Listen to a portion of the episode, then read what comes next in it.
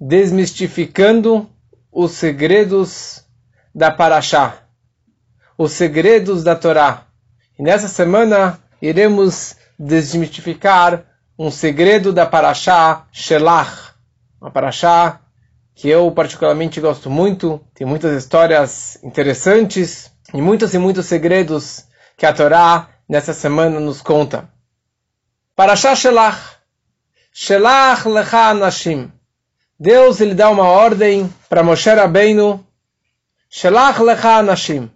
Envie para ti homens, homens para irem para a terra de Israel. E daqui nós estamos ainda no deserto, obviamente. Acabamos de construir o templo, a inauguração do templo, e daí o plano era que nessa primeira viagem o povo já fosse direto entrar em Israel. E quando eles chegam na beira de Israel, na fronteira de Israel, os judeus viram para Moshe Rabbeinu e falam, como assim? A gente vai entrar na terra dos sete povos? Vamos entrar em Canaan, que tem gigantes, sem uma estratégia de guerra? Sem mandar espiões? Sem ter alguma tática de como atacar, de como conquistar essa terra? E Moshe falou, ih, caramba, o que, que eu faço de novo? O povo reclamando, pedindo algo contra Deus, vai vir castigo, mas Moshe Rabbeinu, ele vira para Deus, ele fala, Hashem, me ajude, por favor, o que, que eu faço? O povo está reclamando, o povo está pedindo mandar homens para espionar Israel. Então Hashem vira para Moshe Rabbeinu e fala para ele, Moshe, Shelach lecha, it's up to you. Se você quiser mandar, quiser enviar, pode mandar. À vontade, pode mandar. Eu, Deus, não estou ordenando, eu não estou mandando esses mensageiros. Não são meus mensageiros, são teus mensageiros, Moshe Rabbeinu. E Moshe Rabbeinu, assim, meio em dúvida, ele foi lá, falou, sabe, eu tô, tô vendo aqui que eu não tenho aprovação de Deus sobre isso, mas eu preciso fazer. O povo está pedindo, Deus me deu autorização, ele ficou meio que em saia curta, e dessa forma, Moshe Rabbeinu, ele vai lá e ele seleciona a dedos. Kulam anashim, homens, tzadikim, pessoas do bem, pessoas escolhidas a dedo por Moshe Rabbeinu. E a Torá enumera o nome de todos esses espiões. E um desses espiões era o Yehoshua. Yehoshua, o Josué, o futuro é, seguidor de Moshe Rabbeinu, ou aquele que vai substituir Moshe Rabbeinu, que vai guiar o povo para entrar em Israel. O nome dele era Hoshea. E Moshe Rabbeinu fala, seu nome não é mais Hoshea, o teu nome a partir de agora é Yehoshua. Eu vou colocar a letra Yud no seu nome, daí vai virar Yud e mais Rei, Yud Kei, que é o nome de Deus, e dessa forma Deus vai te proteger da ideia dos espiões. Deus vai te proteger e vai te ajudar da ideia dos espiões, que dessa forma você não vai ser levado pela ideia, pelo pensamento que os espiões eles estavam tendo. É interessante que Moshe Rabbeinu, ele já sentiu o cheiro de, de algo negativo que poderia acontecer, mas apesar disso, ele enviou. Ele só deu uma brachá especial para Yehoshua e ele enviou os espiões. Interessante. Moshe sabia que alguma coisa poderia acontecer e apesar disso ele enviou aqueles espiões. Tá bom? Eles foram e entraram em Israel e, e giraram Israel durante 40 dias. Ou seja, eles cruzaram Israel, os quatro cantos de Israel, em 40 dias. Na verdade, para fazer essa caminhada demoraria no mínimo 120 dias mas aconteceu um milagre que eles fizeram isso em 40 dias. Porque Deus já previa que futuramente iria castigar o povo cada dia por um ano. Por isso que eles ficaram 40 anos no deserto. Então Deus agilizou essa jornada para que fossem 40 dias, para que o castigo só fossem 40 anos e não 120 anos ou mais. E eles giraram Israel, voltam de Israel, Canaan, falando mal da terra. Os dez dos doze se levantam e começam falando mal da terra de Israel. Ali tem gigantes, É uma terra que consome os seus habitantes. Nós éramos que nem gafanhotos, formiguinhas perante aqueles gigantes. É muito perigoso. A terra tem frutos enormes e eles trouxeram um caixo de uva carregado por oito homens. Olha só o peso desse caixo de uva. Um figo carregado por um homem. Uma romã carregada por um homem, uma romã gigante. Falou, da mesma forma que os frutos são enormes, os moradores são enormes e é muito perigoso. E eles falaram, Ló no halalot, não vale a pena, nós não poderemos entrar em Israel, não vamos conseguir conquistar a terra de Israel. Vamos ficar no deserto. Quando o povo escutou essa frase, esse relatório dos espiões, o povo começou a chorar e começaram e queriam apedrejar Moshe Rabbeinu e veio a glória de Deus, veio a nuvem e protegeu Moshe Rabbeinu e o Aaron. E, e Yoshua, Kalev, que eram os dois que voltaram falando bem, o Kalev, ele na viagem, ele foi até Hebron para rezar no túmulo dos patriarcas, para se proteger do plano dos outros espiões. E Yoshua, ele foi já com uma bênção especial do Moshe Rabbeinu. Os dois tentam diminuir o calor, diminuir a revolta contra Moshe Rabbeinu, mas queriam apedrejar eles também. E na prática, os dez espiões, eles foram punidos, que já que eles falaram Lashon Hara, maledicência contra a terra de Israel, uma terra prometida, a terra que Deus falou tão bem e prometeu para nosso povo desde Abraão Avino, que essa terra era nossa e era a terra que emana leite e mel. E eles vêm falando mal. Então, a língua deles foi castigada. A língua deles se é, aumentou o tamanho. Vermes saíram das da língua de cada um destes e entrava pelo umbigo e saía pela língua, e entrava pelo umbigo e saía pela língua, até que eles acabaram morrendo dessa forma. E Deus falou: já que vocês choraram e se rebelaram contra mim, então todos vocês se choraram à toa, vocês vão chorar para sempre nessa data.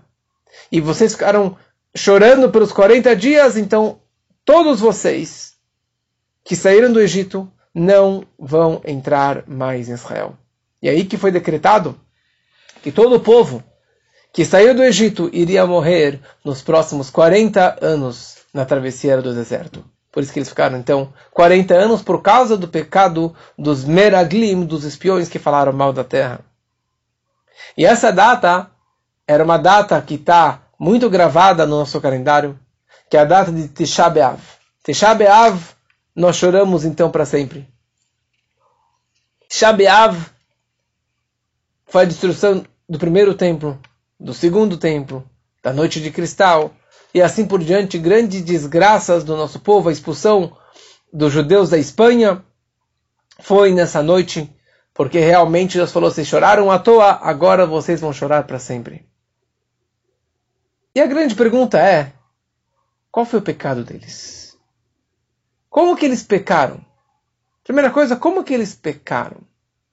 Se Moshe Rabbeinu selecionou eles a dedo, se Moshe Rabbeinu viu que eles eram especiais e tinham uma brachá especial de Moshe Rabbeinu, como que estes homens, que todos eram kasher, todos eram escolhidos por Moshe, eram justos, e aqui eles vêm, depois de 40 dias, eles invertem toda a história, em vez de falar bem da terra, eles voltam falando mal da terra e provocam toda essa revolta e o povo acabou sendo castigado e eles sendo castigados, como é possível uma coisa dessa?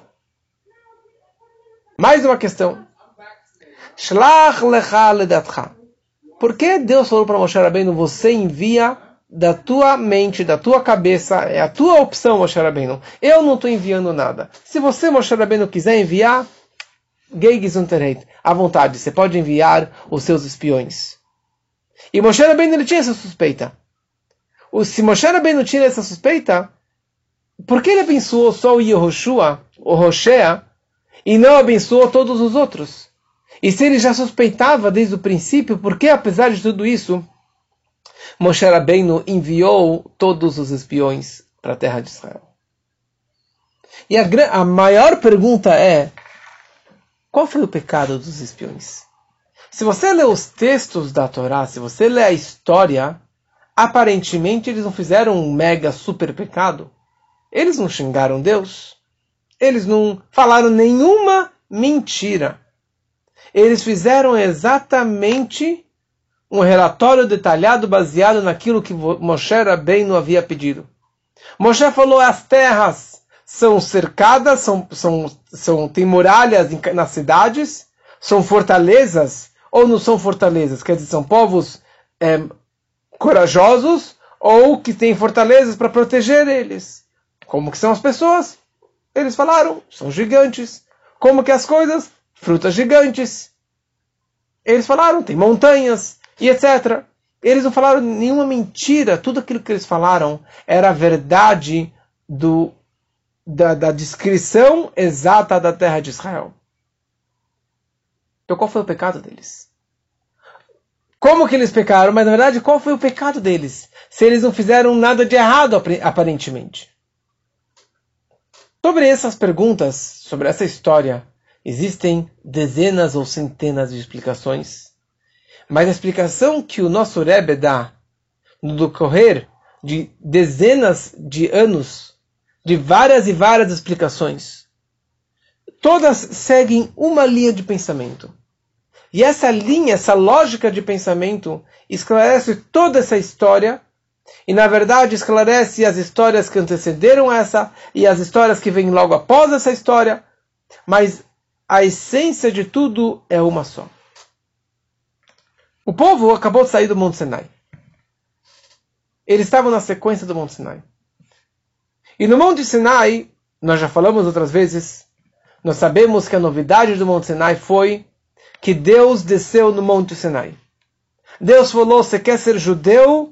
Não basta só a meditação, não basta só ficar nas estrelas, ficar meditando e, e estudando e na prática, no mundo da ação, ser um outro, um outro mundo, independente do espiritual. Não. Fala Moshe Rabbeinu, Deus falou, a novidade do Monte Sinai é que Deus desceu no Monte Sinai. Ou seja, que a Torá tem que descer até o mundano a espiritualidade tem que penetrar dentro do físico, dentro do corpo, dentro do dinheiro, dentro da comida, dentro das relações do casal, em tudo que nós fazemos fisicamente, está totalmente atrelado com a espiritualidade.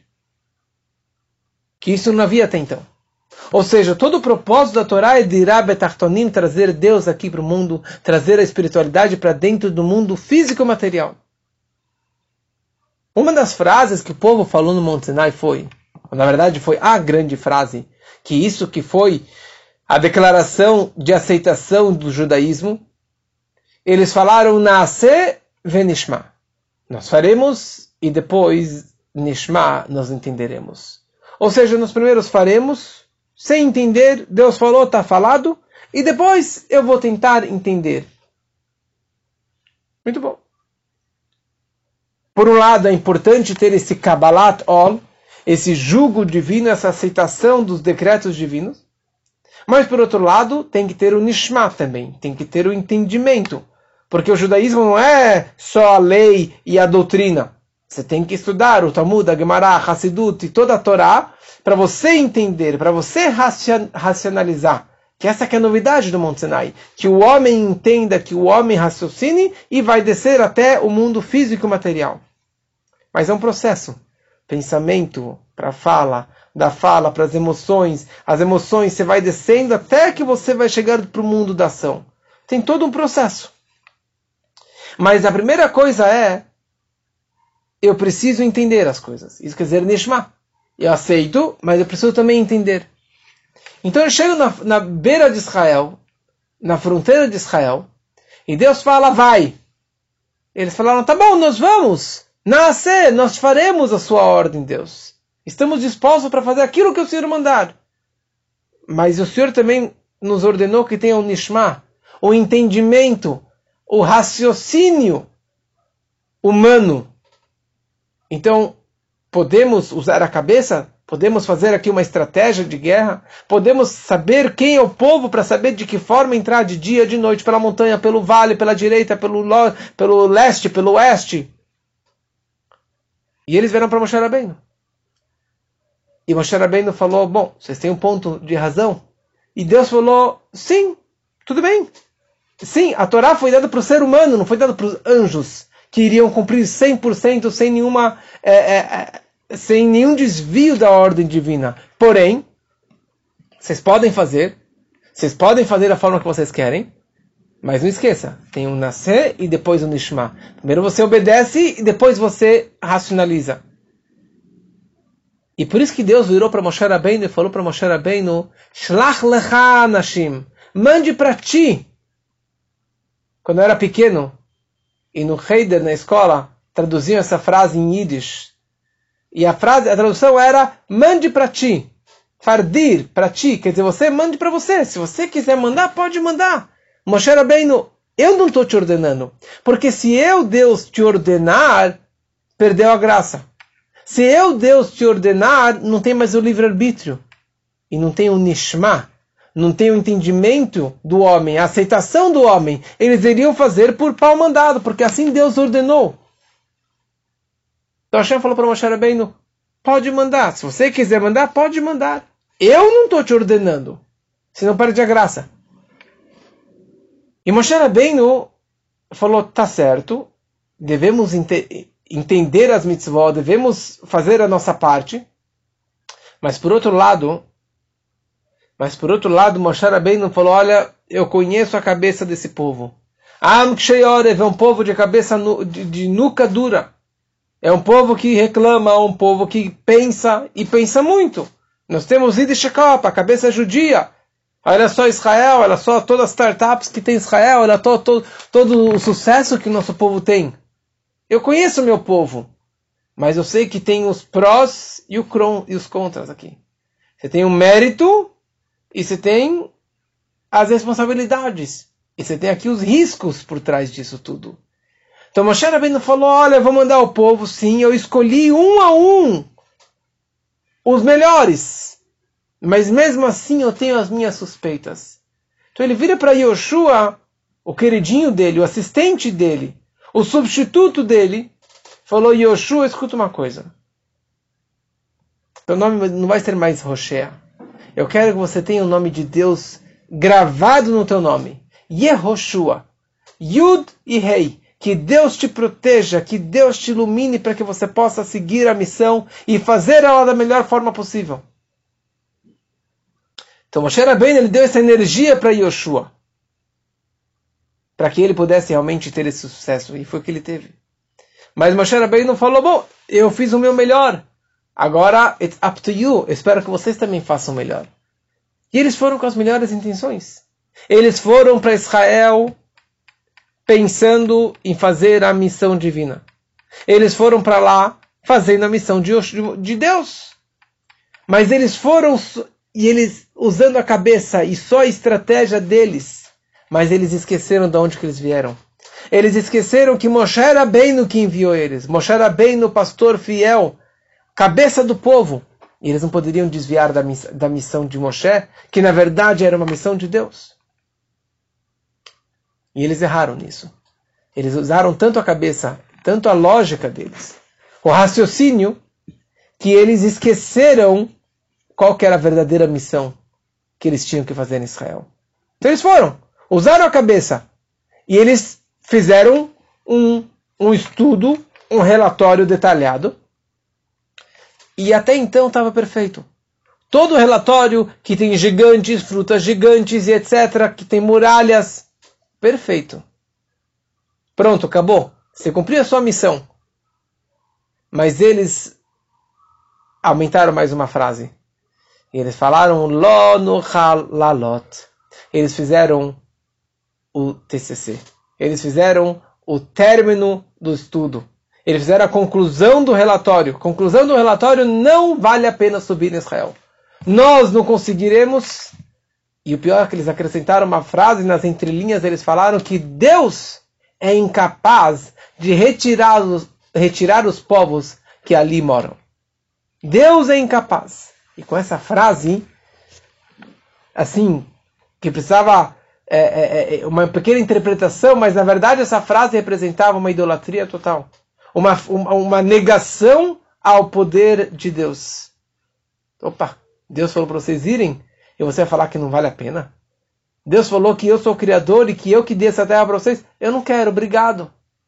Eles negaram o presente de Deus. Então, esse pecado, eles usaram tanto a sua lógica que eles acabaram, na verdade, indo contra o próprio Criador. E esse que foi o maior pecado desses espiões. Mas a pergunta, como que eles pecaram? Como que homens justos acabaram pecando e caindo nisso e acabando sendo punidos e, casando, e causando a pior data do nosso calendário, eternamente, até a vinda de Mashiach em breve. Como que eles, da noite para o dia, dentro de 40 dias, eles inverteram de pessoas tão elevadas para pessoas tão baixas e tão negando a presença de Deus? E a explicação trazida é que eles tinham, na verdade, das melhores intenções. Os espiões, eles tinham as melhores intenções. Que intenção que eles tinham? E essa lógica, essa explicação, o Rebbe explica isso aqui em diversos lugares, em diversos discursos, em diversos ângulos, essa mesma explicação. Tem uma discussão no Talmud. O que é mais importante? O Talmud ou a ação? O estudo ou a prática? O que é mais importante? O estudo da Torá é extremamente importante. E o cumprimento das mitzvot é extremamente importante. Mas qual dos dois é mais importante?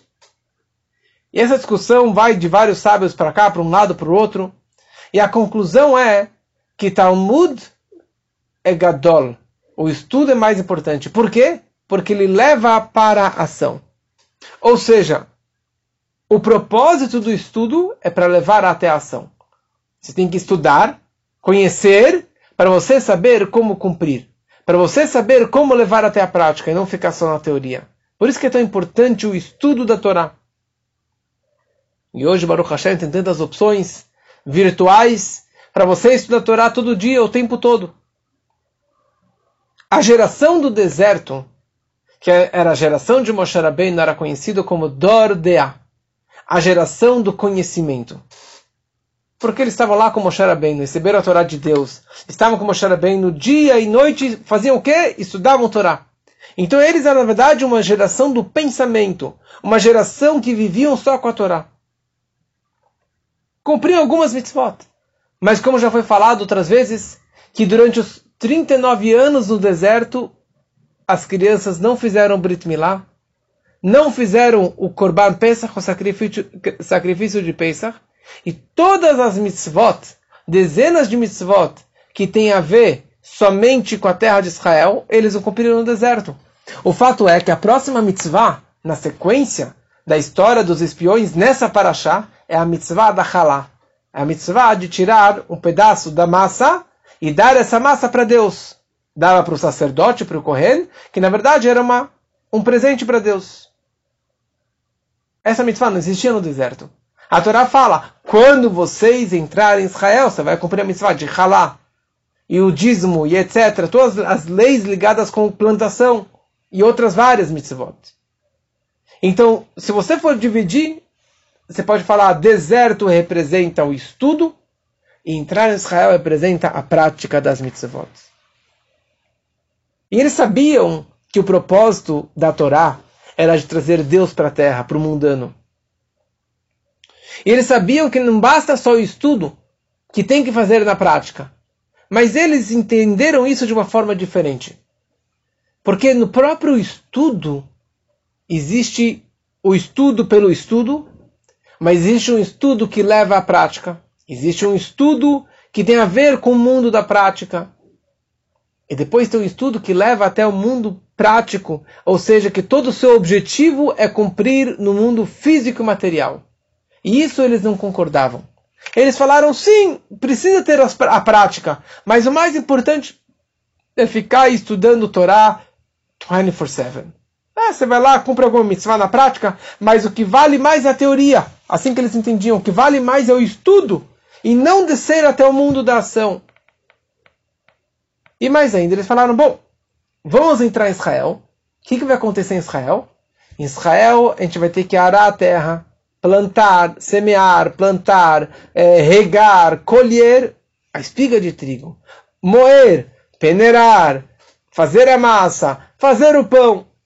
Aqui eu tenho maná que cai do céu. Eu tenho até o rio, pegar água. Eu tenho aqui o poço de Miriam é, andando comigo durante 40 anos. Por que, que eu preciso realmente entrar em Israel? Por que eu preciso entrar em Israel para cumprir mitzvot? Eu posso continuar aqui estudando Torá o tempo todo. Eu não preciso mergulhar no mundano. Eu não vou ter mais tempo para estudar Torá. Eu não vou ter mais tempo de ficar só meditando. Então eles falaram, não vale a pena entrar em Israel. Lá no Halalot, não vale a pena entrar em Israel para entrar dentro do mundo físico, material, com guerras, com inimigo. Na prática, eles tiveram 14 anos quando Yoshua entrou, depois de 40 anos. 14 anos até que eles pudessem finalmente descansar das guerras e se assentar e descansar de tudo isso. Falaram, não vale a pena falar os espiões. Anos atrás, eu visitava um, um supermercado no Brooklyn de Nova York e tinha lá Alan, era o nome daquele, o dono daquele supermercado que chamava Key Food. E a gente chegava lá, ele sempre estava lá, ele gostava de estudar, mas ele tinha uma loja bem grande, um supermercado bem grande. Mas ele sempre descia e conversava com a gente um pouco ele falava para a gente, Elial, the Meraglim were right. Os Meraglim, os espiões, eles estavam corretos, eles tinham razão. Olha só, eu tenho aqui que trabalhar, comprar, vender, me dedicar tudo isso aqui para ganhar alguns centavos, alguns dólares. Era melhor ficar fechado na, na estival o dia inteiro, no deserto o dia inteiro estudando Torá. Por que eu preciso de tudo isso? Os Meraglim, os espiões, eles tinham razão. E eles tinham um ponto de verdade. Eles não erraram até o fim, mas eles perderam, na verdade, the miss the point, eles perderam o ponto, a essência, o propósito de todo o judaísmo, de toda a Torá que foi dada há pouco no Sinai. Eles falaram: Deus é incapaz de fazer milagres dentro de Israel. No deserto é fácil, não tem ninguém. É fácil fazer milagres no deserto, e não faltava milagres no deserto. Mas dentro de Israel, com inimigos, com uma terra mundana, com físico, com tantas dificuldades, dentro dos caminhos naturais da, do, da, da terra, Deus é incapaz. Quer fazer milagres? Você faz milagres sobrenaturais, mas não milagres dentro da natureza. Quer trazer o maná? Traz o maná mas conseguir dar uma bracá dentro do dinheiro, dentro da comida de um doente que precisa de uma bênção, isso Deus é incapaz. Foi isso que os espiões falaram. E isso que na verdade foi o grande erro, a grande falha, o grande pecado deles. E esse aqui é o nome da Paraxá. O nome da Paraxá é Shelach. Shelach, a mensagem que a Torá está nos ensinando é o seguinte: Shelach lecha. Envie, vai para Israel mande os espiões para Israel. E eles vão conseguir fazer a missão e todo o povo vai entrar em Israel. Eu sei que Israel é difícil, Deus falou para Moshe Rabbeinu, mas vale a pena. Por mim, vocês poderiam ter entrado sem nenhum espião, sem nada, vai de cara e a terra seria entregue nas suas mãos de mão beijada. Só que vocês não acreditaram. E daí teve que ter guerras e batalhas e perdas e assim por diante. Mas a mensagem que fica para nossa vida é Shelach quando que o nome da Paraxá é Shelach, essa é a mensagem para a nossa vida também. Temos que viver com a Paraxá, viver com a semana, viver com a mensagem da Torá. A mensagem são várias. Primeira mensagem, quando que Deus te pede algo, faça. Porque Deus ele pede baseado nas suas forças, nas tuas capacidades. Se Hashem falou para você fazer esta mitzvah, é porque você é capaz. Você deve, você pode fazer essa mitzvah. Porque ele não pede além, a mais da sua capacidade, da sua força. Faça até o fim. Se esforce que você vai conseguir. Se você se esforçou, você vai ter sucesso. Mas se esforçar para fazer baseado 100% na vontade de Deus. Sim, na Sevenishma. Eu preciso entender, eu preciso só saber qual é a melhor forma né? Como que tem alguém no, no avião e fala, pula pela janela. O que um Hassid ele deve falar? Me fala só qual é a janela que eu pulo, que eu pulo. Só me fala de que forma fazer. Só me mostra de que forma que eu devo cumprir essas mitzvot, de que forma que eu faço, eu fa vou fazer, sem questionamento. E mais ainda, nós precisamos sim entender as coisas. Precisamos sim meditar nas regras gerais, nos detalhes, estudar, se aprofundar nos detalhes, nos segredos da Torá, mas nunca questionar, nunca negar, nunca perder a fé em Deus. Pelo contrário, só aumentando a, a, a, nossa fé em Hashem. Mais uma lição. Muitos judeus eles falam que o judeu ele tem um Yiddish Kop, eu tenho uma cabeça de judeu, ou tem um Yiddish Heart, um, um coração judaico, eu amo Israel, eu ajudo Israel. Mas a pergunta é, será que você tem mãos judias, pés judeus, judaicos? Será que você realmente pratica o judaísmo ou é só no, na, no pensamento, no blá blá blá, ou no sentimento? Isso que foi o erro dos espiões. O judaísmo não é só na cabeça, não é só na fala. O judaísmo é na prática. Vale muito mais você fazer sem entender do que entender tudo e não fazer praticamente nada. O propósito da, das mitzvot e do, do, o propósito da outorga da Torá no Monte Sinai foi cumpriremos, cumpriremos, e depois eu vou tentar entender. É importante entender, mas em nenhum momento isso pode interferir ao nosso cumprimento das mitzvot. E por isso, na sequência da história dos espiões, a Torá logo descreve a história, a mitzvah da Halá. Quando vocês entrarem em Israel, vocês devem tirar um pedaço da massa e dar isso aqui para Deus, dar isso aqui para o Kohen. Porque a primeira coisa que foi uma boa notícia que Deus estava dando, olha, vocês serão punidos, mas um dia o povo vai entrar em Israel. E dando a massa para Deus, você está reconhecendo que você que arou, que você que semeou, você que colheu, você que fez a massa, você que fez o pão, e você pegou e poderia comer tudo, ou vender tudo, ganhar dinheiro. Não, não, não, não, não, não. Pega um pedaço e dá para Deus. Dá para o sacerdote. Por quê? Porque dessa forma você está reconhecendo retroativamente que tudo isso que você ganhou não foi você que ganhou. Foi a Brachá de Hashem dentro dessa massa foi a Brachá de Hashem que a planta cresceu, que o trigo cresceu e você fez esse pão. E tudo isso que você tem é a Brachá de Hashem. Para você demonstrar que você não vai errar que nem os espiões. Os espiões falaram: Deus não consegue abençoar a natureza dentro do mundo, fazer milagres dentro do dia a dia, no mundo físico. Eu pego uma halá e eu dou para Deus demonstrando que sim, eu ganhei dinheiro, eu pego dízimo, 20% e eu dou para tzedakah, eu dou para caridade. Por quê? Porque com isso demonstra que todo o dinheiro que eu ganhei veio dele. Que possamos levar as mensagens dessa paraxá para a nossa vida e semana que vem, se Deus quiser, iremos continuar nesse ciclo, desmistificando os segredos da paraxá. Uma boa noite e até semana que vem.